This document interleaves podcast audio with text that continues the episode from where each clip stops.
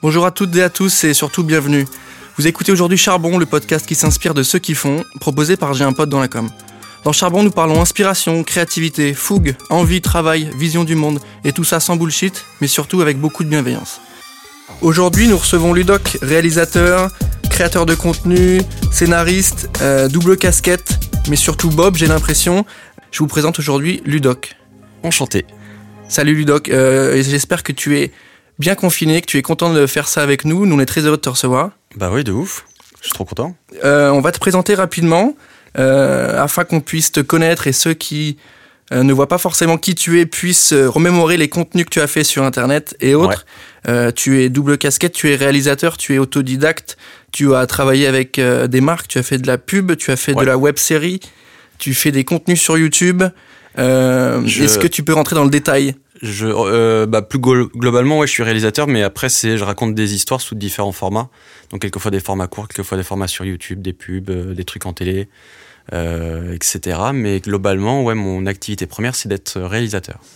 Est-ce que tu peux te présenter en disant un petit peu ton, ton, ton champ d'expertise ou en tout cas nous expliquer un peu plus en détail là où tu interviens avec qui et comment tu fais? Est-ce que tu travailles avec des studios ou avec les créateurs directement? Comment ça fonctionne un petit peu ton univers?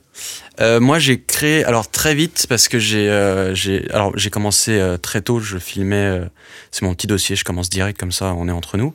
Mais je commençais en filmant mes Playmobil et après j'ai commencé en filmant mes potes. Et très vite, en fait, j'ai compris qu'en tant que réalisateur, il fallait monter son sa propre structure parce qu'on vient pas te chercher. Et même en tant que réal, si tu vas avoir un œil un peu sur tes projets de A à Z, de- du devis jusqu'à la fin, il faut pouvoir le bien l'englober dans, ta boîte. Donc j'ai créé ma boîte assez vite euh, après euh, le bac. Donc aujo- aujourd'hui, j'ai ma boîte de prod qui me permettent de, réaliser mes projets, de les produire, etc. Mes projets perso ou des projets quand on vient me voir en direct, quand il y a des marques qui viennent me voir en direct. Mais pour autant, je peux bosser aussi avec euh, d'autres boîtes de prod en pub, en fiction, euh, etc. J'ai pas d'exclusivité spécialement avec ma boîte de prod, c'est plus quand je peux bosser avec, c'est trop bien. Et, mais je bosse aussi avec d'autres personnes. Ok, bah hyper clair. Euh, du coup, réalisateur autodidacte, on aura le temps d'y revenir juste après pour nous présenter un peu ta manière de faire. Euh, pour commencer ce podcast et ce nouvel épisode, on va une question assez basique. Est-ce que tu peux nous dire quel est le premier film euh, qui t'a marqué ou que tu as vu? Alors, que j'ai vu, je saurais pas m'en souvenir. Le premier film qui m'a marqué, je crois que ça va être un peu nu- ouais, nul et euh, je crois que c'est Matrix. Je crois que j'ai vu Matrix qui est sorti, c'était 98 ou 99 et ça m'a marqué parce que ça m'avait un peu ça m'a- ça m'avait mis une claque et surtout je m'étais un peu euh, c'était les premiers gros effets spéciaux que je voyais à l'époque Ouais. ça avait été aussi une petite révolution dans le cinéma euh, à ce niveau-là. Et c'est les premiers trucs où je m'étais dit, ah ouais, euh, je, je veux reproduire cet effet, l'effet de bullet time, les effets de coups, etc. Et je crois que c'est un des premiers films où je me souviens l'avoir, je me souviens exactement où je l'ai vu, c'était Paris 14 au Gaumont Alésia, euh, avec ma mère à l'époque. Donc j'ai ce souvenir-là, et, euh, et puis ça m'a peut-être un peu guidé dans la suite, parce que j'ai toujours eu une éducation un peu euh, par les films américains, les comédies d'action ou les films un peu, un peu science-fiction comme ça. Et je, c'est le premier dont je me souviens vraiment avoir une expérience au cinéma. Tu te souviens de ton âge à l'époque? Euh, je suis né en 88, donc si c'est, je devais avoir 10 ou on- 11 ans. Je crois que c'est 99 euh, Matrix, donc euh, j'avais 11 ans. et, et tu considères que c'est à partir de là où tu as eu ce déclic Est-ce que c'est ce film-là qui a fait naître en toi ce- cette envie ou, c'était déjà quelque chose que tu avais? Tu m'as parlé de tes Playmobil. Comment ça s'est développé et comment il y a eu le moment où ça a fait voilà, j'ai envie de faire ça, j'ai envie de créer? Euh, moi, je crois que j'ai toujours eu envie de raconter des histoires parce que euh, je lisais beaucoup quand j'étais jeune. Euh, c'était en plus c'était à l'époque où il y avait le Seigneur des Anneaux, Harry Potter, etc. Tous ces gros trucs qui sortaient. Et aussi, comme mes parents étaient abonnés Canal depuis les débuts, ils avaient une sorte de collection de cassettes euh, de ouf. Ils enregistraient tous les films. Et donc, je regardais énormément de films. J'allais aussi beaucoup euh, au cinéma. Et, euh, et pareil, oui, justement, avec mes Playmobil, ou même quand je commençais à écrire, parce que je, crois que j'ai commencé à raconter des histoires d'abord en écrivant des romans un peu nuls. J'ai retrouvé un document il y a pas longtemps. Je, faisais un, roman, une sorte de trilogie, mais c'était du 20 pages. Donc chaque livre, c'était 20 pages. C'était pas vraiment une trilogie. C'était des chapitres. Mais euh, j'étais sur le truc de l'Atlantide, etc. Je partais un peu loin. Euh, donc je crois que ma première expérience pour raconter des histoires, c'était pas forcément en vidéo, c'était d'abord euh, en écriture. Et après, il y a eu mes Playmobil, donc je mettais en scène mes Playmobil et je les filmais avec la caméra H8 de mon père. Et au fur et à mesure, c'est venu, au fur et à mesure, c'était, je faisais des vidéos au collège, ensuite au lycée, et c'est au lycée que j'ai commencé à les montrer, que ce soit dans un comment on appelle ça? Un truc avec une projection, un auditorium. Euh, je me souviens qu'en fin d'année de, seconde ou de première, j'avais fait une vidéo un peu pendant les intercours et je l'avais diffusée et il y avait eu euh, pas mal de belles réactions dans la, salle de tous mes potes euh, en salle de classe. Et, pour la première fois, parce que tu te rends compte quand tu es derrière, derrière le projecteur, que tu balances le truc et que tu vois les gens qui rigolent, qui kiffent et tout, tu te dis, ah putain, en fait, c'est cool de faire, un, de une vidéo que les gens regardent, qu'ils aiment bien et de créer un peu ce, cette, énergie dans la salle, c'était un peu cool. Donc il n'y a, pas eu de, a pas eu un film où je me suis dit, ok, j'ai envie de faire ça. Ça a plus été des trucs au fur et à mesure où, euh, ok, j'ai envie de raconter des histoires, comment je peux le faire, écrire des trucs, ensuite filmer des trucs, euh, ensuite les montrer, ensuite, ah bah il y a Internet, euh, va falloir que je me fasse un site, parce que quand j'ai commencé, il n'y avait pas encore YouTube et, Daymotion. Donc c'est venu petit à petit. Et tu m'as parlé de, de, de, Canal, tes parents étaient abonnés Canal. Est-ce que tu as le sentiment que que Canal, au départ, c'était le sport et le cinéma, qui, ont fait quand même le, la force de, du groupe. Est-ce que tu as le sentiment que ça t'a influencé et que, et que euh, ce que as, tu as bossé avec euh, le studio Bagel et Canal Est-ce que tu as le sentiment, pas d'être un enfant de Canal, mais d'avoir eu cette inspiration, cette, euh, cette, cette, cet accès au film grâce à Canal et... J'ai pas, alors, j'ai pas forcément, parce que là, on parle de l'esprit Canal, etc. Je sais pas si je l'ai eu. Euh, parce que pour le coup, je regardais beaucoup de films, mais pas forcément les émissions, qui, elles, avaient l'esprit euh, canal, les nuls par ailleurs, etc. Ça, mhm. c'était plus mon père, j'étais trop jeune à cette époque. Euh, je regardais même pas, je crois que je regardais pas forcément les, les Robins des Bois ou les Nuls, etc. J'ai retrouvé ça un peu plus tard, donc c'était plus, je regardais que la partie cinéma de Canal. Donc, et les mythes, les matchs de Ligue des Champions à l'époque, mais, mais je pense pas avoir été éduqué spécifiquement par Canal, mais plus par le cinéma globalement. Moi, j'ai vachement ce truc euh, que, je, dis souvent, c'est euh, je considère que j'ai une, certaine éducation du côté de mes parents et une autre éducation du côté du cinéma, qui m'a amené pas mal d'autres valeurs, etc. Et euh, le nombre de films où t'es pas bien, tu vas au cinéma, t'en ressors et t'as envie de reprendre ta vie en main, ou t'apprends des trucs sur des valeurs, etc. Moi, typiquement, j'ai j'ai jamais fumé, pris de la drogue, etc. Mais ça vient pas de mes parents qui me l'ont imposé, enseigné et tout. C'est plus des trucs. J'ai vu un film comme Requiem for a Dream quand j'étais euh, petit ou Trafic de Soderbergh. Et c'est des films où t'en sors et tu te dis, euh, je, je vais pas toucher à ça. Contrairement à ta mère qui te, qui te gueule dessus en te disant faut pas toucher à la drogue et tout, et t'as un âge où tu n'écoutes plus tes parents, le cinéma, moi, m'a apporté ça. Et je pense qu'il y a eu ça aussi, cette volonté de se dire putain, le cinéma, ça a quand même une puissance et une influence un peu sur l'éducation et sur euh, quand t'es jeune. si j'arrive à raconter des histoires et à reproduire ça, c'est un peu cool. Il y a eu un ensemble de choses, j'ai envie de raconter des histoires, j'ai aussi un peu envie de changer quelques trucs. Enfin, il y a un mix de tout, mais il n'y a jamais vraiment de déclic en fait. Ça vient petit à petit. D'accord, c'est une évolution, une prise de conscience avec les nouveaux outils, tes, tes, euh, tes, tes, volontés aussi à toi, parce qu'au début tu voulais raconter des histoires, puis ensuite tu as eu envie de faire un peu plus, développer avec euh, d'autres euh, formats, d'autres moyens. Tu m'as parlé d'Internet aussi. Euh, si je me trompe, entre 2004 et 2007, tu travailles pour lancer ta boîte de prod? En fait, j'ai en fait, mon bac en 2006. Euh, donc avant 2006, je fais d'abord des vidéos juste euh, pendant les intercours. Et à partir de 2006, j'ai commencé un BTS audiovisuel, mais que j'ai j'ai pas abandonné puisque je l'ai passé, euh, je l'ai quand même passé pour l'avoir. Parce que j'ai une mère prof, donc il fallait vraiment avoir des diplômes à un moment donné quand même Là, y a pas pour assurer à la maison. mais c'est à partir de 2006 que j'ai vraiment commencé à bosser et à, enfin du coup 2007 plutôt après le bac, à commencer à faire des vidéos où je commençais à gagner ma vie. Et c'est à partir de 2008, je crois, ou 2007 que j'ai monté ma première boîte.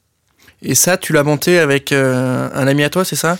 Euh, je l'ai, en fait, j'ai commencé donc avec un ami d'enfance qui s'appelle Ludovic et que certains connaissent parce que c'est un des comédiens principaux de, du studio Bagel et qui maintenant a sa propre chaîne, etc. Et, euh, et en fait, on, on, a commencé à faire des vidéos ensemble. À l'époque, on avait fait notamment une parodie d'un clip de Coxy qui s'appelle Garocon qui à l'époque avait pas mal marché. Sur le moment, on s'en rendait pas compte, mais en fait, avec du recul, euh, quand on faisait, euh, je crois que ça fait 5 ou 8 millions de vues, et à l'époque, c'était énorme, sauf que c'était pas comme aujourd'hui où tu fais 8 euh, millions en une, journée ou en une semaine, c'était sur plusieurs mois, etc. Et en fait, ce truc-là nous a permis de créer une petite communauté.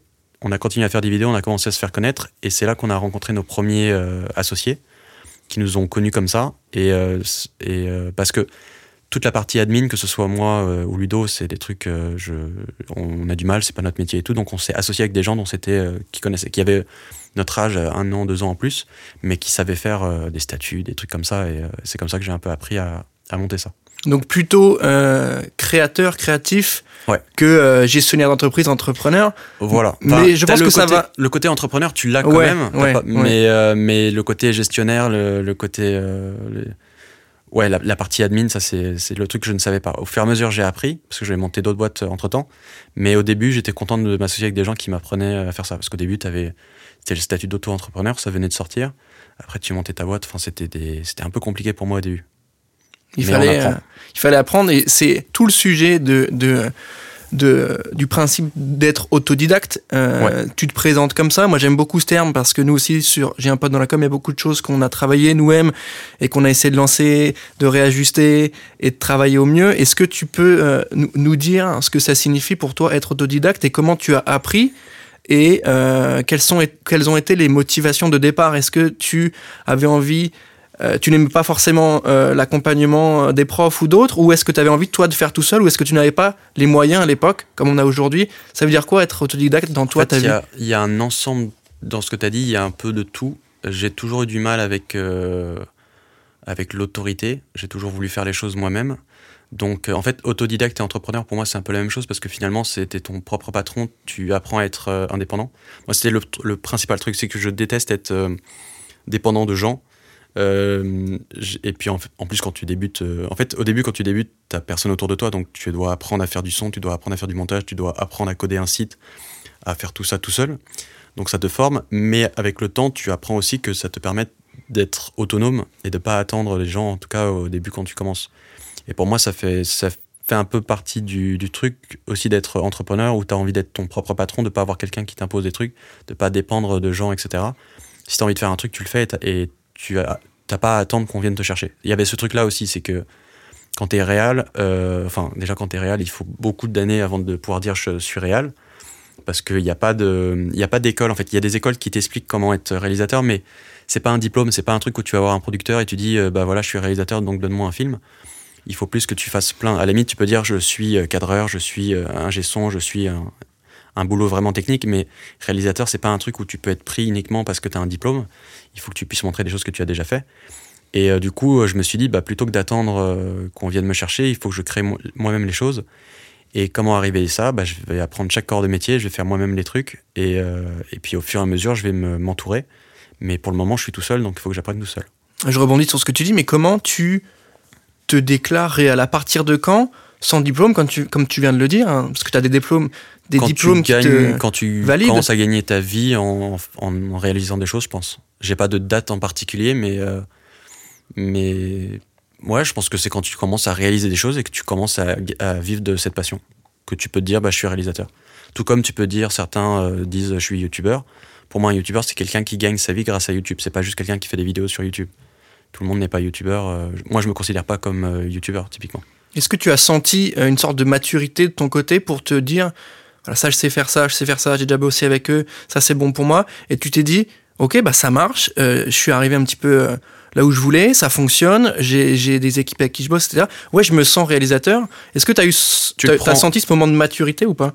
J'ai pas, encore une fois, j'ai pas senti le déclic, mais parce qu'au début, tu as zéro confiance. Mais c'est là où c'est bien que tu es tout seul, es face à tes, tu fais tes propres erreurs, etc. Mais la confiance que j'ai eue, je l'ai chopée au fur et à mesure en fait. Tu commences à faire des trucs qui sont clairement nuls, tu les diffuses, tu as des retours, tu te rends compte que c'est nul parce que tu as du recul, tu les améliores et au fur et à mesure tu commences à prendre confiance parce que tu as de plus en plus de retours. Il y a ça aussi, c'est que moi je me suis construit au fur et à mesure, il n'y a pas eu ce petit truc de euh, du jour au lendemain ça fait un énorme buzz et tout d'un coup tout te tombe sur la gueule.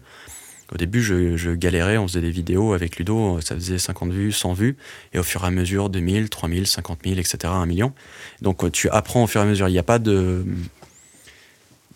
Ouais, j'ai pas eu un moment où je me suis dit, ok, maintenant je suis réalisateur. Ça s'est vraiment fait naturellement et petit à petit. Et du coup, par la suite, bah, as des, tu as des propositions qui arrivent et tu as des, des, des, des, films ou des, vidéos euh, sur, le, sur lesquels tu es amené à travailler. Au début, tu es tout seul tu fais tes trucs tout seul, tu commences à t'entourer, etc. Et je pense que les gens ont commencé à connaître mon nom à partir du studio Bagel.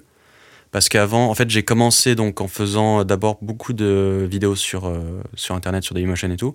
J'ai fait beaucoup d'instits, j'avais bossé, je faisais des magnétos pour euh, Interville, des bandes annonces pour Danser avec les stars, pour The Voice, etc. Euh, et après, j'ai commencé à faire pas mal de clips, parce que c'est à l'époque où il y avait les premiers Canon 5D. Alors, ça parle pas forcément, mais ça a fait une révolution dans l'audiovisuel, dans parce que c'était des petits appareils photo qui permettaient d'avoir une qualité, très cinéma avec pas grand chose. Et du coup, j'ai commencé à faire pas mal de clips. Et, c'est... et ensuite, je suis revenu en, montant justement le studio Bagel. Et c'est à partir du studio Bagel que vraiment j'ai eu un nom qui a commencé à. que je me suis fait un petit nom grâce au tube bagel. C'est pas grâce au clip ou grâce aux vidéos Instit, Interville, etc. C'est plus grâce au bagel parce que c'était vraiment mon truc, c'était vraiment ma patte. En mode, moi, j'ai toujours voulu faire de la fiction et le bagel, ça représentait exactement ce que je, ce que je voulais faire. C'est pour ça qu'on l'a fait d'ailleurs. C'était un truc, c'était de la fiction, c'est de la comédie d'action, on s'éclatait. Et c'est à partir de là que les gens ont commencé à venir me chercher. J'avais plus moi, enfin en clip il y avait aussi un peu ça, mais je pense qu'ils venaient me chercher juste parce qu'avec ma prod on n'était pas très cher. Honnêtement, on était jeunes et pas très cher. Mais c'est à partir du Bagel qu'on est venu me chercher pour mes qualités de réal et pas juste parce que je suis jeune et je suis pas cher. Et le studio Bagel, justement, euh, pour préciser euh, à ceux qui connaîtraient peut-être pas encore, on vous invite à aller regarder les vidéos. Euh, c'est Kemar, c'est Natou, c'est Mister V, c'est Ludovic, c'est. C'est un collectif de. on était. Il y avait 10, 10 comédiens au début. Je crois qu'au final, on a fini à 12 parce qu'on en a recruté au fur et à mesure. C'est euh, alors ça c'est parti d'une euh, alors il y avait une envie commune déjà on faisait déjà des vidéos entre nous en fait on s'est tous connus à l'époque de Dailymotion qui avait un programme qui s'appelait le programme des motion makers qui mettait un peu en avant sous un ça, s'appelait les vidéos stars ça mettait en avant euh, sur le, la homepage de Dailymotion à l'époque où Dailymotion mettait en avant des gens parce qu'il y avait très peu de vidéastes à l'époque et on se connaissait un peu comme ça moi j'ai connu le Palmacho comme ça, j'ai connu Ken Kojandi comme ça, j'ai connu Cyprien, j'ai connu Jérôme. Bien avant YouTube, du coup. Euh, quasi, quasi en même temps, ouais. En fait, il y avait les deux, mais on était encore sur Dailymotion parce qu'à l'époque, Dailymotion avait une meilleure qualité. Et en fait, tout le monde est allé sur YouTube parce que YouTube commençait à, payer. À, payer. C'est quand YouTube a été racheté par Google que là, il y a eu une, transition. Une mécanique aussi de marketing et de, de format publicitaire où on pouvait gagner de l'argent dessus. Ouais. Donc c'était plus intéressant pour les créateurs. Exactement. Donc ça s'est fait comme ça. Et j'ai oublié le début de ta question sur le bagel. Oui, c'est ça. C'est que avant même le studio bagel, on faisait déjà des vidéos entre nous. Moi, j'avais déjà réalisé des vidéos, bah, du coup, avec Ludo, des trucs avec Jérôme. Euh, j'avais fait des trucs avec 10 minutes à perdre aussi. On avait fait une parodie de 10 artistes qui avait pas mal tourné à l'époque. C'était assez drôle. Euh, et en fait, on avait cette envie commune quand même de faire un collectif, ou en tout cas de faire, d'avoir une chaîne, un, nom quand on fait des trucs un peu tous ensemble, parce que sinon c'était un peu bordélique. Et en même temps, il y avait YouTube qui lançait ce programme de, ils voulaient monter 12 chaînes originales en France ils avaient monté ça aux États-Unis en 2011.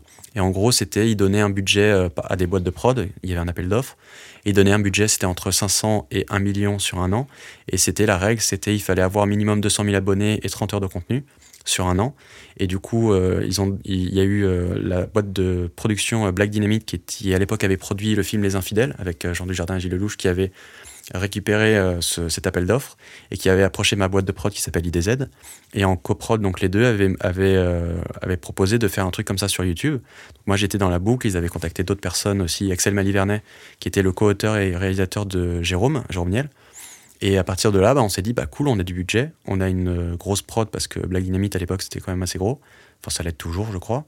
et on avait enfin en fait du budget, une, une sorte d'initiative, un truc qui nous disait ok maintenant on, se lance. Donc après on a réuni un casting de plein de potes avec qui on avait déjà l'habitude de tourner, on a trouvé un nom, un logo, etc. Et puis ça s'est fait. Mais c'était ça, c'était l'envie de de monter un collectif et aussi de, de, faire des trucs un peu différents de ce qu'on pouvait faire sur les chaînes des copains. Parce que la plupart, c'était. Euh, on fait des vidéos un peu avec les moyens du bord. Et là, l'idée, c'était d'être un peu ambitieux et de pouvoir tourner des trucs avec un peu de moyens en plus et de faire des trucs un peu plus euh, à l'américaine. Euh, si on veut tourner, faire un sketch un peu en mode Far West, on se le tente, on essaie de choper du budget. Si on veut faire un truc en mode polar ou, des, ou filmer dans un hélico, on se le tente. C'était un peu le. Pour se dire au moins si les gars ils ont une idée, bah, s'ils l'apportent au Stubagle, faut qu'il y ait un intérêt de le faire avec le Stubagle parce que s'ils peuvent le faire sur leur chaîne, ça n'a aucun intérêt qu'on le fasse chez nous. Ouais, ça a permis de monter en gamme, avoir plus de et mettre des objectifs un peu plus hauts aussi, peut-être. Et euh, une question un peu plus perso, mais à partir de quand on se met à regarder les vues? Parce qu'au début, on le fait euh, pour la beauté du geste, on, aime faire ça, donc on crée, on diffuse, mais à partir de quand on se dit, euh, on se dit cette vidéo-là, elle, a plu, celle-ci, elle va moins plaire, mais je mets peut-être plus mes tripes, donc je considère que, ok, elle sera un peu moins vue. Je, je sens qu'à chaque fois, tu essayes de me, de me, poser la question du fameux jour ou, ou du fameux déclic, mais là, pareil, j'ai pas de en fait, tout, est, tout a été très naturel et très progressif. Donc, j'ai jamais un moment où je pourrais te dire là, je me concentrais sur les vues ou à partir de là, je m'en foutais des vues. Euh, ça allait très vite parce que, mine de rien, quand on a lancé le bagel, la plupart des gros youtubeurs qui le composaient avaient déjà une grosse notoriété. Euh, Mister V, Natou, euh, Jérôme, etc. avaient déjà une grosse notoriété. Donc, en fait, dès le début, ça a bien boosté le truc. après Ouais, en fait, ça a très vite marché. Je crois qu'on avait pris 10 000 abonnés en une semaine et on est monté à 100 000 ou 200 000 en un mois ou deux mois. Et en fait, on avait déjà une première rampe de lancement qui était cool. Et donc ça, c'est vrai que c'est trop bien parce que je me souviens que la première année, on a fait beaucoup de contenu court à base de faux reportages, euh, des petites parodies, des faux documentaires, etc. Et à partir de la deuxième saison, on, s'est dit, OK, on a une base solide, une petite communauté, on va essayer de prendre des risques et faire des trucs un peu différents. Et c'est là qu'on a commencé à faire des petits courts-métrages de 4, 5, 5 minutes, voire 7 minutes, euh, quelquefois pas drôles, mais qui nous permettaient de tester des choses un peu différentes. Parce que euh, faire juste des parodies, des faux clips, etc., on le faisait déjà un peu trop, un peu partout. Et on le faisait aussi sur Canal parce qu'on avait un programme court qui s'appelait le Dézapping, juste avant le grand journal. Et là, sur euh, la saison 2 du Bagel, c'était un plus en mode. C'est un peu notre. euh, euh, je pourrais dire ça? C'est un peu notre laboratoire. Maintenant, on- tous, on avait tous des envies de, de cinéma ou de choses un peu plus euh, ambitieuses. Et on s'est dit, bah, ça va être notre laboratoire, on va s'amuser. Et quand on a des, quand on a des envies et des choses à mettre en scène et qu'on a envie de proposer d'autres, d'autres travaux, il y a aussi le stress qui est avec ça, il y a aussi euh, des potentiels flops, euh, peut-être une pression qu'on se met aussi euh, en, tant que réel. Comment tu passes au-dessus de ça? Déjà, est-ce que c'est réel? Est-ce que tu l'as senti? Est-ce que tu as des moments de pression? Et ensuite, comment tu passes au-dessus de ça? Parce que ça reste des métiers de la création, donc c'est toujours très compliqué de gérer ça de manière rationnelle. Bah, c'est surtout quand tu commences à avoir de l'influence, alors pas pour moi spécialement, mais pour le bagel, tu te rends compte que tu as plus de responsabilités. Et je me souviens qu'il y a eu quelques sketchs où on s'est posé des questions qu'on n'aurait pas dû se poser et qu'on se serait jamais posé si on n'était pas euh, déjà un peu connu à l'époque. Je me souviens qu'il y avait un sketch qu'on a diffusé, et on a bien fait parce qu'il est vraiment couillon et il est drôle, qui s'appelle euh, Follow Friday, mais c'est une vanne, un jeu de mots avec euh, le mot Shabbat. Il y avait tout ce truc de, en mode attention les religions, etc. Alors que nous, dans notre, euh, dans notre groupe, il y a vraiment de, de tout en termes de communauté. Mais on, avait commencé à se censurer nous-mêmes en disant attention, on peut tomber sur un bad buzz et tout. Et au bout d'un moment, on s'est dit on s'en fout, c'est juste euh, des vannes. Et puis vraiment, on est. On, vient de tout horizon, on va dire, donc on peut le faire. Donc euh, il y a des mini-moments de pression comme ça où on se dit attention. Et je pense que c'est important quand même quand tu commences à, pr- à prendre de l'influence de se poser ce genre de questions.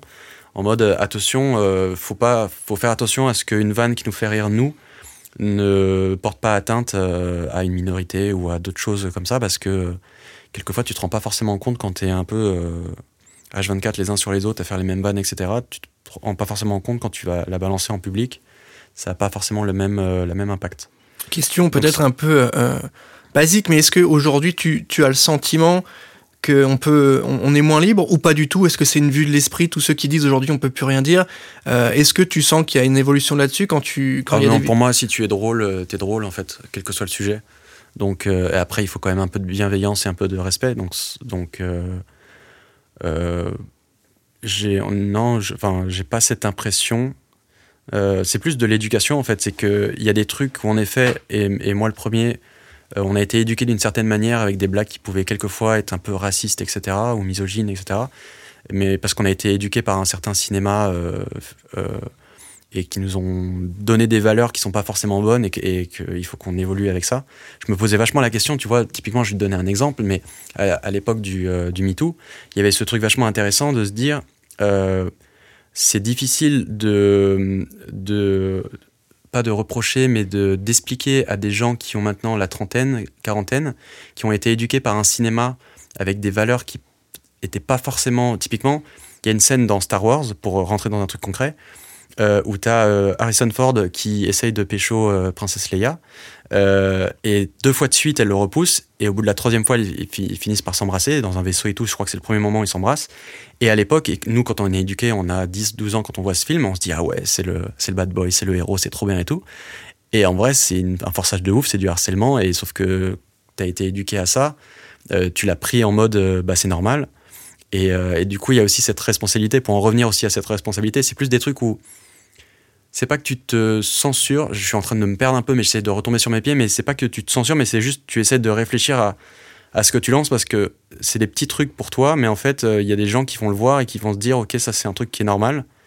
Et il faut faire juste attention à ça. Donc pour moi, c'est pas le le monde, il a pas changé en mal, il a changé en bien. C'est juste, c'est plus des, des petits euh, des petits rappels en mode, euh, fais gaffe parce que cette vanne là, elle te paraît drôle toi dans ton confort, euh, dans ta vie, etc. Mais pour certains, c'est pas du tout drôle. Il faut essayer d'arrêter de faire ce genre de vanne, une vanne raciste ou une vanne misogyne, parce que euh, à force de toujours l'entendre, il y a des gens qui, qui l'imprègnent et qui se disent ok c'est normal, c'est comme ça et et qui, et qui font des choses qui sont pas bien. Donc tu considères que ouais, vous avez quand même une sorte de responsabilité sur ces Pour moi, c'est ouais, c'est plus euh, le monde est plus sensible et il y a une sensibilisation.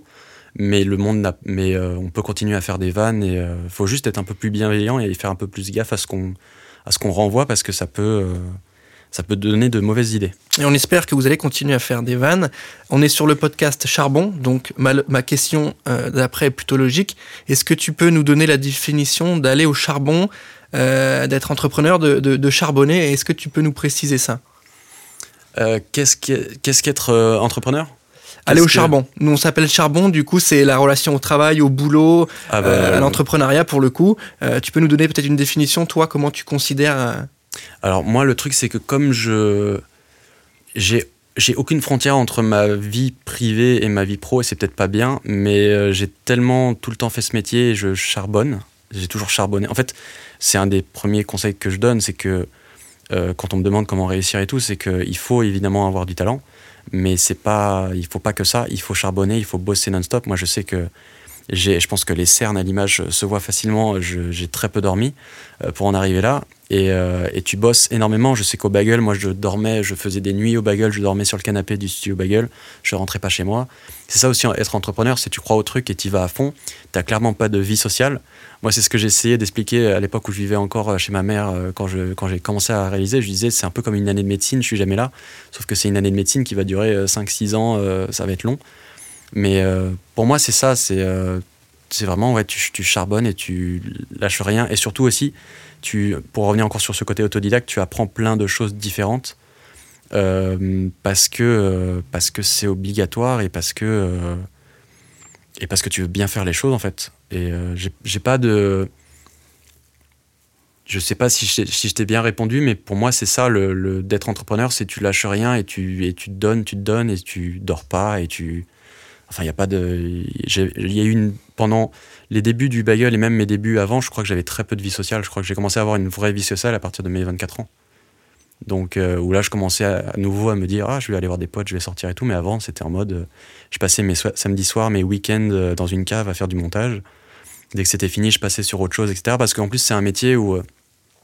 c'est pas comme c'est pas comme quand tu as un diplôme d'avocat ou de médecin où une fois que tu l'as, a priori tu as un métier pour toute ta vie. Là, c'est un truc où ça peut aller très très vite, c'est-à-dire que tu peux te faire connaître et on peut te proposer du boulot, mais du jour au lendemain aussi, on peut te, on peut t'oublier. Et, euh, et, quand tu débutes en tant que réalisateur, tu prends pas de vacances. Moi, pendant plusieurs années, j'ai pas pris de vacances parce que tu veux, tu veux pas rater un truc et tu veux pas te dire si là je dis non, jamais il va me rappeler, il faut que je puisse euh, me faire. Donc, euh, ouais, les premières années en tant qu'entrepreneur, mais en tant que réalisateur aussi, c'est un peu la même chose finalement. bah, tu lâches rien, tu bosses non-stop, tu dors très peu et, et puis tu apprends en fait. C'est ça aussi, c'est que moi j'ai énormément appris dans ces années-là. J'aime beaucoup ta vision sur le, le, travail, le talent, effectivement, oui, les connexions, oui, mais surtout le travail, c'est quelque chose qu'on porte assez fort aussi. C'est pourquoi euh, on, propose ce podcast Charbon, justement, les valeurs du travail, la relation qu'on a avec euh, le boulot, le job.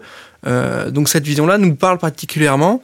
est-ce que sur les tournages maintenant, tu nous as parlé de rencontres, de travail, d'échanges, est-ce que tu aurais une, une anecdote à nous dévoiler sur un tournage ou sur un, moment assez euh, singulier que tu aurais pu avoir avec des acteurs ou autres? Alors, j'en ai plusieurs, mais j'en ai une euh, que je raconte un peu là récemment, et c'est du gros name dropping, mais, euh, mais ça rend le truc drôle, parce que c'est un tournage avec Will Smith et avec Margot Robbie. C'est à l'époque du Bagel, je pense que c'était en saison 2 du Bagel. C'est à une époque où on commençait à avoir des euh, c'était la Fox, c'était Universal, etc., qui nous contactaient pour euh, qu'on communique un peu sur les films qui allaient sortir. Et la règle, c'était de dire, euh, bah, vous faites un sketch sur votre chaîne YouTube. Et pendant 20 minutes, vous pouvez tourner avec une des restats du film. moi, j'avais fait ça notamment avec Jules Fou et avec Cyprien pour X-Men avec Hugh Jackman. On était parti à Londres, on avait eu 20 minutes avec lui, c'était trop bien. Et on a voulu récidiver l'expérience avec Will Smith et Margot Robbie pour leur film Diversion. Euh, et du coup, en fait, le, truc, c'est que tu dois, euh, pendant un mois, voire deux mois avant, tu écris un sketch. C'est 1000 allers-retours que tu envoies pour valider avec, avec la Fox pour que l'image du film, etc. Donc on avait écrit, on avait passé beaucoup de temps à écrire un sketch. On avait prévu des scènes où on mettait Will Smith qui discutait. C'était avec Kemar et Ludovic à l'époque. Euh, je crois qu'on avait même tourné quelques scènes un peu avant. Et donc le jour J, on prend le train Londres, donc Paris-Londres. On arrive à, Londres, on s'installe dans une des chambres d'hôtel, mais c'était plus des petites pièces pour des réunions parce qu'en gros, Will Smith et Margot Robbie ils enchaînent une journée où ils font que des interviews dans différentes chambres et au bout d'un moment, ils rentrent avec nous. Euh, donc nous, on prépare tout en amont, on, on, avec nos petits chargés de prod, on fait des doublures, on s'entraîne, etc. On est prêt de ouf, on se dit ok, il y a les deux qui arrivent, ça va être ouf. Ils arrivent, la première scène, c'est euh, de rentrer donc euh, dans la chambre et de saluer euh, Ludovic et Kemar, de faire des hugs, etc. Et ensuite, ils repartent. Et après, on avait une scène avec, je crois que c'était Kemar et Margot Robbie dans un couloir, et, une autre scène à côté, Will Smith et Ludo. donc, on leur explique tout ça, ils sont trop cool. On lance le, rec, ok, action. Donc Will Smith, Margot Robbie rentrent, ils font d'énormes hugs à Kemar et Ludovic. On dit ah, ça va, trop cool, etc. Le check. Ensuite, ils repartent. Jusqu'ici, tout va bien, ça fait partie du script. Je fais OK, je coupe, trop bien, bah on, va, on la refait une deuxième fois et ensuite on fait les scènes un peu en solo. Et ils reviennent pas. Je fais OK, bizarre. Donc je vais les chercher, je vais, j'ouvre la porte, je regarde dans le couloir, il y a personne. Ils sont jamais revenus. Euh, ils ont dû tourner avec nous 5 minutes. Je sais pas ce qui s'est passé. Soit ils avaient pas envie, mais ils étaient tellement cool. Je pense qu'il y a eu une mauvaise compréhension. Mais tout ça pour dire, c'est que du coup, on a quand même dû sortir ce sketch et on a dû réécrire tout un sketch en fonction de ce qu'on a tourné. Donc le sketch il s'appelle Le casse du siècle, donc euh, en le trouvant sur YouTube ça s'appelle Le casse du siècle Studio Bagel. Et en fait ce qu'on a fait c'est qu'on a pris les images de Will Smith et Margot Robbie qui font des hugs et on s'est dit ok qu'est-ce qu'on raconte là-dessus? Et en fait on a tourné des plans serrés avec des doublures d'une main de, Will Smith qui met un, truc dans la veste de Kemar, de Margot Robbie qui glisse un truc dans la poche de Ludo. C'est clairement pas les mains de Margot Robbie, pas les, pas les mains de Will Smith. Et on a dû réécrire tout un sketch de 8 minutes là-dessus, en trichant avec des doublures. Et, euh, et, je me souviens vraiment quand on est rentré dans le train de Londres à Paris, on était en mode, mais qu'est-ce qu'on va raconter avec ce qu'on a tourné? C'était en mode, on a 30 secondes, enfin, 30-40 secondes de rush avec euh, les quatre qui se font des hugs, qui se disent bonjour et qui partent. Bah, faut livrer un sketch maintenant. Donc c'était le truc, euh, c'est une petite anecdote un peu marrante où moi vraiment je me souviens de ce moment où je passe la tête dans le couloir, je vois qu'il y a personne et je me retourne devant tout le monde en mode ils sont partis. Un peu marrante aujourd'hui, mais je pense que sur le bah, coup, t'as dû être un peu. Franchement, j'avais le sourire sur le moment. Je me disais, c'est tellement improbable ce qui se passe. Et c'est après que tu te rends compte du truc de ah mais ils, vont jamais vraiment, ils vont pas du tout revenir. Et il va falloir écrire un truc quand même. Donc euh, il y a la première étape de tu rigoles, tu dis oh les, les cons ils sont partis. Et la deuxième est de ah ils sont vraiment partis en fait. Et après, en effet, avec du recul, on a quand même réussi à sortir un truc qui est marrant, etc. Et avec du recul, c'est un peu drôle de, tu sais, parce que tu dis j'ai tourné avec Will Smith, tu te dis ah ouais quand même stylé. Et en fait tu dis oui enfin il m'a mis un, gros râteau il est parti au bout de 30 secondes. C'est moins stylé. Mais du coup c'est marrant mais il a fallu euh, avoir une adaptabilité et co-construire un truc après avec les éléments que vous aviez déjà pour euh, essayer de raconter une histoire. Et ça aussi je pense que c'est le, le, ah, c'est l'adaptation. C'est euh, quand tu mais même en tant qu'entrepreneur mais quand tu es réalisateur sur YouTube c'est tu t'adaptes non-stop en fait mais en tant que réalisateur tout court d'ailleurs, c'est de toute façon en tant que réalisateur, tu as trois étapes, tu as la première étape de préparation où tu as le script, tu prépares, tu cherches les décors, les comédiens, etc. Tu as la période de tournage et ensuite la période de montage. Et en fait, la prépa et le montage, a priori, tu es posé, tu réfléchis, c'est là où tu as toutes tes idées, mais le tournage, tu es non-stop en adaptation parce que la météo, elle peut changer, il y a un comédien qui peut arriver en retard, il y a un, décor qui peut se casser la gueule, donc tu es non-stop. Euh, plus tu es organisé, mieux c'est, mais tu es tout le temps en mode à anticiper, à, à improviser, à t'adapter, etc. Et, là, tout ça, tu l'apprends au final sur le tas Tu l'apprends au fur et à mesure. En fait, au bout d'un moment, tu commences à avoir des réflexes. C'est-à-dire que t'as une et c'est pour ça que je suis content moi d'avoir commencé très jeune et d'avoir fait de la merde très jeune et tout seul surtout parce que du coup quand j'arrivais sur des trucs professionnels où il y avait des budgets où il y avait des clients qui me jugeaient etc les galères que j'avais je les, je les avais déjà connues à 15-16 ans tout seul et je me disais ok ça m'est déjà arrivé sur le moment j'avais galéré quand j'avais 15-16 ans mais j'ai trouvé la solution donc maintenant j'ai 22-23 je sais ce qu'il faut faire donc euh, c'est que des trucs où tu apprends et euh, tu as des réflexes un peu plus rapides quand euh, tu dis ok, bah, le comédien qui arrive avec une heure de retard, je l'ai déjà vécu, je sais ce qu'il faut faire. Donc tu sais déjà ce qu'il faut faire, tu as une sorte de petite expérience, tu as un bagou, tu as, mis les pieds dedans et tu as vu que ça fonctionnait pas, donc tu as amélioré, tu as changé, tu as twisté. Et ça, c'est des choses que tu peux avoir avec le recul. Euh, de l'expérience. C'est aussi le fait d'être autodidacte, parce que typiquement, quand tu es réalisateur, si tu te rends compte qu'à 17h, euh, tu as encore plein de plans, mais qu'il te reste une, heure de tournage, le fait de savoir monter ce que tu fais, et c'est ce qui est un peu propre à notre génération, c'est que la plupart des réalisateurs aujourd'hui savent monter. C'est pas forcément le cas des réalisateurs euh, de il y a 20 ans, 30 ans, où à l'époque c'était euh, je réalise mais je ne fais pas le montage. Quand tu sais monter euh, et que tu te restes une heure à faire des plans, tu sais quel plan va sauter parce que tu sais que dans ton montage tu peux te permettre de faire sauter ce plan, etc. Donc c'est très important aussi d'être autodidacte dans ces moments-là. Et là je parle du montage, mais c'est pour aussi plein d'autres trucs. C'est que du coup tu, tu, connais chaque corps de métier, tu sais comment tu peux t'en sortir et, et, comment tu peux t'adapter en fait.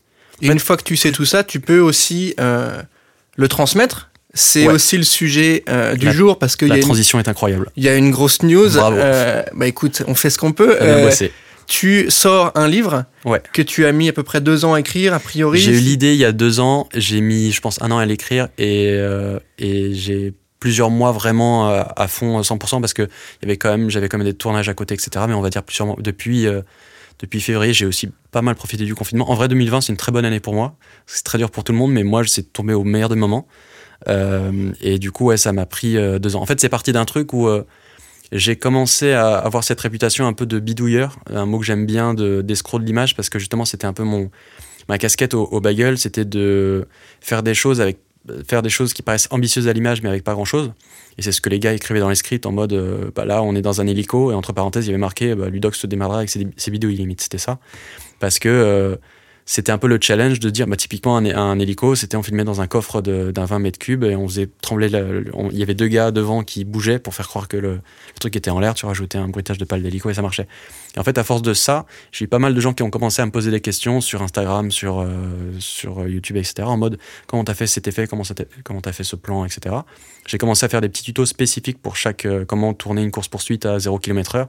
En vrai, la voiture, elle roule jamais, c'est juste pareil, la caméra qui tremble, etc. Et au fur et à mesure, on m'a proposé de faire des masterclass chez YouTube. Euh, avec Fanta aussi à l'époque, y avait un programme comme ça avec des jeunes créateurs. Et donc j'ai commencé à faire un PowerPoint et je me suis tellement chauffé que j'ai fait un PowerPoint de 259 slides. Et au bout d'un moment, je l'ai ouvert, je l'ai vu. Déjà, c'était compliqué la phase de OK, comment j'explique ce que moi je fais au feeling euh, à des gens devant moi? Parce que en, tant que réal, il y a beaucoup de choses que tu fais au feeling. Euh, moi, je vais, je vais lire un truc et je vais le visualiser dans ma tête, mais c'est très difficile d'expliquer comment c'est arrivé comme ça dans ma tête parce que c'est de l'expérience, etc. Mhm. Et du coup, j'ai commencé comme ça. Et en fait, en voyant mon PowerPoint, je me suis dit, mais 259 slides, ça pourrait faire 259 pages, ça pourrait faire un petit manuel un peu cool. Et surtout un manuel que, moi, c'est ce que je dis beaucoup, le, manuel que j'aurais aimé avoir quand j'ai débuté. Et à partir de là, ça c'était il y a deux ans, et à partir de là, je me suis dit, ok, bah, je vais, je vais dupliquer ce, PowerPoint et essayer d'en faire des pages. Et ensuite, je vais essayer d'agrémenter avec un peu plus de texte. Et après, plus c'est allé, ça va finir euh, sur un livre de 360 pages où essayer d'avoir une Bible complète qui est à la fois beaucoup de techniques, mais toujours avec. Euh, en fait, j'essaie d'avoir un truc un peu cool parce que moi, la plupart des livres que j'ai lus quand j'ai débuté, c'était vachement soit que du texte très théorique, soit des références très anciennes à base de films de Citizen Kane et tout, qui sont des très bons films mais qui nous parlent plus du tout.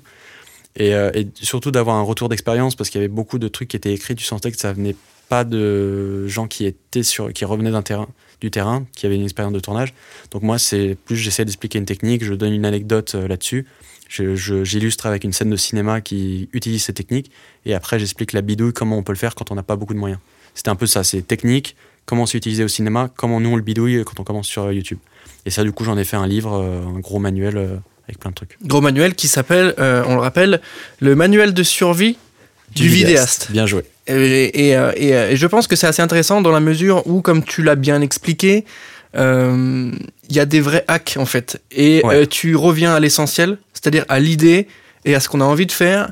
Et tu expliques très bien comment on peut y arriver sans budget de dingue, juste par des bonnes mécaniques, des bons hacks, du matériel qu'on peut se procurer sans trop de difficultés. Et on recentre un peu toute la discussion et toute la réflexion au final sur la mécanique créative plutôt que sur euh, le gros matos, les gros moyens. parce que moi, il y a vachement ce truc, et j'avais ça aussi quand j'ai débuté, et je le reçois beaucoup euh, dans les commentaires de voir euh, ah ouais, mais eux ils ont réussi parce qu'ils ont du budget, ah ouais, eux ils ont réussi parce que leur, leur caméra elle est stylée, etc. Et je suis pas du tout d'accord avec ça parce que pour moi, tu peux faire des choses très bien, même aujourd'hui, avec un téléphone. Typiquement, Michel Gondry, il a fait un court métrage avec un iPhone. Euh, Steven Soderbergh, qui est quand même le réalisateur d'Ocean's Eleven, 12, etc. Ces deux derniers films au cinéma ont été réalisés avec des iPhones. Il y a euh, euh, Chazelle aussi, le réalisateur de La La Land, qui a fait un court métrage en vertical avec un iPhone. Enfin, il y, a, y a, vachement ce truc des gens qui veulent faire de la vidéo qui s'arrêtent en disant je peux pas parce que j'ai pas le savoir-faire et j'ai pas le budget pour avoir une bonne caméra. Et moi, c'est ce que j'essaie de tuer justement avec ce livre en expliquant en fait, tu peux le faire avec pas grand chose. Avec un iPhone, tu peux te construire un travelling avec des tubes PVC, des roues de skate. Tu peux te construire une perche de micro avec une rallonge de peinture et un tube PVC et des élastiques. Tu peux vraiment. Il euh, y a plein de bidouilles, moi, c'est vraiment le terme que j'utilise tout le temps, où tu peux faire des choses avec pas grand chose. Et moi, c'est comme ça que j'ai débuté. Euh, j'ai retrouvé des vieilles photos de moi en 2007, justement, avec mon, avec mon travelling en tube PVC, pour essayer de montrer justement comment j'ai évolué. Euh, et, c'est ça, parce qu'il y a beaucoup, et surtout aujourd'hui sur YouTube, où euh, la fiction, c'est pas forcément le meilleur endroit pour faire ça, parce que la consommation a vraiment changé. il y en a beaucoup quand ils se lancent, qui ont envie de faire de la fiction, mais qui se disent un, ça va être trop cher, deux, j'ai pas le savoir-faire, et trois, personne regarde. Et moi, j'essaye au moins sur les deux premiers points de, calmer le jeu là-dessus en disant, bah, en fait, c'est pas si cher et c'est possible avec euh, un peu de technique. Après, sur la partie personne regarde, ça, c'est autre chose, ça devient un peu compliqué en effet. Mais voilà, j'essaye de casser un peu ce ce préjugé sur la, sur la fiction. Donc en théorie, si on se procure ton bouquin, qu'on le lit, qu'on prend le temps de le décrypter, on est capable de produire des contenus euh, qui fonctionnent ou en tout cas qui euh, répondent à nos attentes et on peut mettre en scène quasiment tout ce dont on a envie. Bah, je vais forcément te répondre oui pour bien vendre le bouquin, mais en vrai, il est sorti maintenant il y a une semaine ou deux semaines et aujourd'hui, je reçois plein de. Là, typiquement, encore hier, j'ai reçu une story d'un mec qui avait construit bah, ce tube, euh, ce, ce, travelling, et qui était refait, qui était en train de faire des bêtes de plans et tout, et qui, se, et qui me disait je n'osais pas les faire parce que je pensais qu'il fallait euh, louer un vrai travelling qui coûte euh, des milliers d'euros. Et donc, ouais, en fait, je pense que ça débloque sur pas mal de choses. Ça te donne une base technique qui est. Pour ça aussi que je l'ai appelé vidéaste et pas le manuel de survie du réalisateur, c'est que ça s'adresse un peu à tout le monde parce que tu peux aussi apprendre à faire du son être un son, à faire de la lumière, à faire du cadre, à gérer les objectifs, tout comme tu peux apprendre à réaliser, aussi à faire du montage et tout. Parce que vidéaste, c'est un peu, euh, c'est multicasquette. Donc, euh, ouais, l'idée, c'est qu'avec le livre, t'es pas besoin, parce qu'aujourd'hui, il n'existe pas un livre qui réunisse un peu toutes ces techniques. T'as un livre qui t'apprend le son, qui t'apprend la réal, qui t'apprend le montage, mais t'as pas un truc un peu complet. Et l'idée, c'est, ouais, tu achètes ce truc-là, et, euh, et puis, tu as un manuel quand même qui t'apprend beaucoup, de choses. Moi, j'essaie de réunir tout ce que j'ai appris en 15 ans. Donc, euh. Peut-être que ça casse aussi la croyance euh, selon laquelle le Real est, est tout puissant et qui ne sait rien faire, etc. Alors qu'au final, c'est une personne qui, ah bah qui est multicasquette, qui a des compétences sur plein de choses. Pour moi, un bon Real, c'est un Real qui connaît tous les corps de métier. Moi, quand je, maintenant, je bosse avec des grosses équipes, donc je, je fais moins de trucs. Mais du coup, je me concentre vraiment sur l'artistique et sur la mise en scène. Mais pour le coup, je, je, je, sais comment éclairer une scène, je sais comment prendre le son et tout, ou comment faire du montage. Du coup, quand je discute avec mon chef opérateur, mon ingé son, mon monteur et tout, j'ai le même langage, j'ai le même vocabulaire, donc on sait où on va, etc. Je, je sais ce que je veux. Et, euh, donc, euh, ouais, un bon réal, il faut qu'il connaisse un peu. Euh, en fait, plus tu connais la technique, plus tu peux t'amuser avec et faire des trucs un peu cool. Le manuel du survie du vidéaste euh, à se procurer dans toutes les bonnes librairies, sur Amazon et à la Fnac. Ouais. Ça tombe bien, c'est encore ouvert. Euh, on, enchaîne avec les projets futurs. Ludoc, est-ce que tu peux nous parler de tes projets, de tes envies ou, euh, ou ce que tu espères faire dans les prochains mois ou les prochaines années? Moi, plus ça va, plus j'ai envie de faire forcément des formats longs. J'ai commencé à en faire. J'ai fait une série pour JQ, une série documentaire euh, qui s'appelle Amateur. Et c'est en effet ces quatre épisodes entre 10 et 15 minutes. Et j'ai bien kiffé. J'ai fait aussi une série pour Amazon euh, qui s'appelle True Story. C'était un 6 fois 20 ou 25 minutes, ça dépend des épisodes. Et plus ça va, plus je me rends compte que j'ai envie de raconter des histoires sur des formats un peu plus longs. Parce que quand tu commences sur YouTube, tu fais en général des formats de 2-3 minutes, voire 10-12 minutes. Mais, euh, mais tu commences à avoir envie de raconter des histoires un peu plus longues, de développer un peu plus tes personnages, etc. Donc là, c'est l'étape maintenant. Euh, maintenant, le problème, c'est que c'est beaucoup plus long que tu vois, une vidéo sur YouTube. Tu as une idée, tu l'écris le lundi, tu la tournes le mercredi, limite tu la diffuses le dimanche. Là, c'est plus, euh, tu t'entoures d'auteurs, tu développes, tu vas avoir des boîtes de production, des diffuseurs, etc. Donc, euh, tout est beaucoup plus long. mais c'est l'envie du moment. Donc, il y a des trucs qui sont en cours, a des, des, bibles de séries que je développe depuis deux ans, des trucs que j'écris, des projets de long, etc. C'est pas encore concret, mais en tout cas, il y a cette envie, euh, il y a cette vraie envie de raconter des histoires un peu plus longues maintenant. Il y a cet engouement de rentrer peut-être un peu plus dans le dur avec des formats plus longs et de se dire, cette fois, je prends le temps de raconter ou je change les codes, parce que tu es quand même passé de, d'internet euh, à la pub, qui est encore un autre format, qui reste du format court mais avec d'autres codes.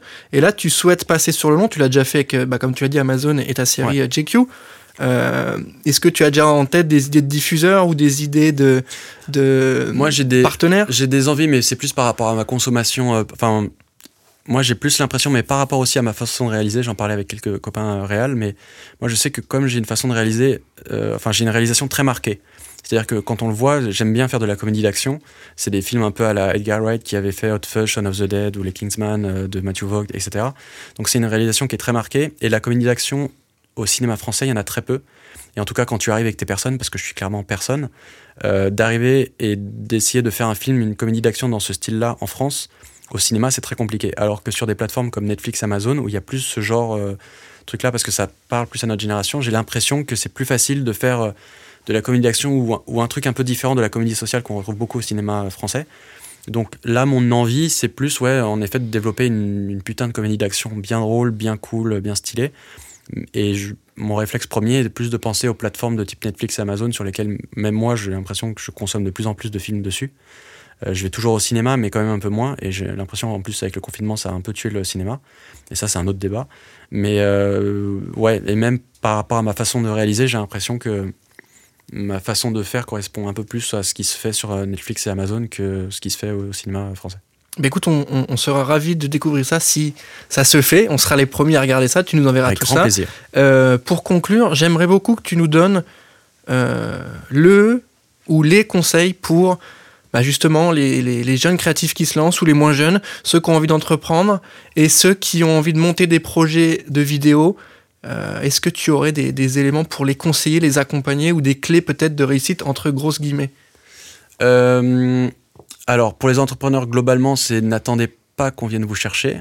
Euh, apprenez de vous-même euh, et bossez, bossez énormément. Euh, pour les, moi, il y a vachement ce truc des gens qui se lancent sur YouTube qui, j'ai toujours du mal avec, avec ce réflexe de dire ah ouais, moi je suis le, je sais faire des blagues donc je vais devenir YouTubeur, je vais devenir super riche, etc. et connu et qui reviennent me voir deux trois mois après en mode je comprends pas ça marche pas je fais 100 euh, vues par euh, vidéo. Et en vrai ça fait partie du jeu euh, c'est normal. Donc il y en a beaucoup qui ont l'impression que ça va, du jour au lendemain que ça va aller très vite. Et, et en vrai moi je sais que j'ai mis à peu près 5 à 6 ans avant de commencer vraiment à faire des vues à commencer à gagner ma vie etc donc il faut pas être en fait, c'est euh, j'ai un double discours. C'est que d'un côté, euh, il faut énormément bosser et ne pas s'attendre à ce que euh, tu reçoives, enfin, que ça marche direct au bout de 2-3 mois et tout. Mais j'ai aussi beaucoup de mal avec ce discours que j'entends beaucoup des gens qui ont réussi. Souvent, tu vois les gens qui ont gagné un César, etc., qui, et qui ont cette phrase qui est compliquée quand même à entendre parce que c'est en mode, ouais, si vous y croyez si vous y croyez vraiment, euh, ça, ça, marcherait un jour, euh, ou si vous donnez, ça marcherait un jour et tout. Et en fait, ce discours-là, on l'entend que des gens qui ont réussi. Donc il y a beaucoup de gens qui l'entendent et qui se disent, ok, moi si je bosse, etc. Et du coup, en fait, moi, j'ai un double discours qui est de bosser, il faut bosser, il euh, faut développer son talent, etc. Mais il faut aussi avoir du recul par moment pour se dire que si ça marche pas, il faut peut-être changer quelque chose. il faut arriver à trouver le juste milieu, en fait. Parce que il y a, y a, trop ce discours des gens qui réussissent qui c'est un peu facile de dire euh, bah en fait euh, quand t'as réussi bah moi j'ai bossé et, et, ça marchait.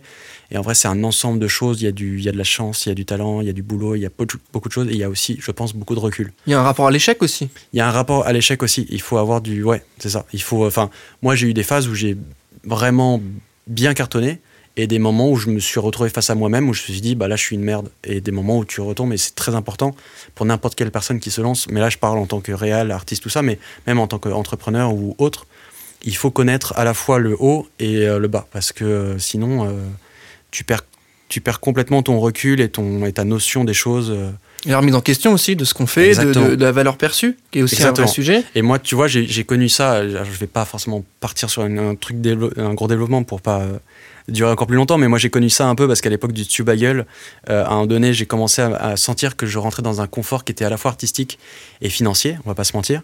Et j'ai eu envie d'arrêter, j'ai quitté Canal à, cette époque, c'était en 2015, et 2016, euh, ça a été une des années les plus difficiles pour moi, euh, à base de petites dépressions et tout, parce que du coup, je suis sorti un peu de ce confort pour essayer de me challenger, pour essayer de me dire maintenant je, fais des choses un peu différentes.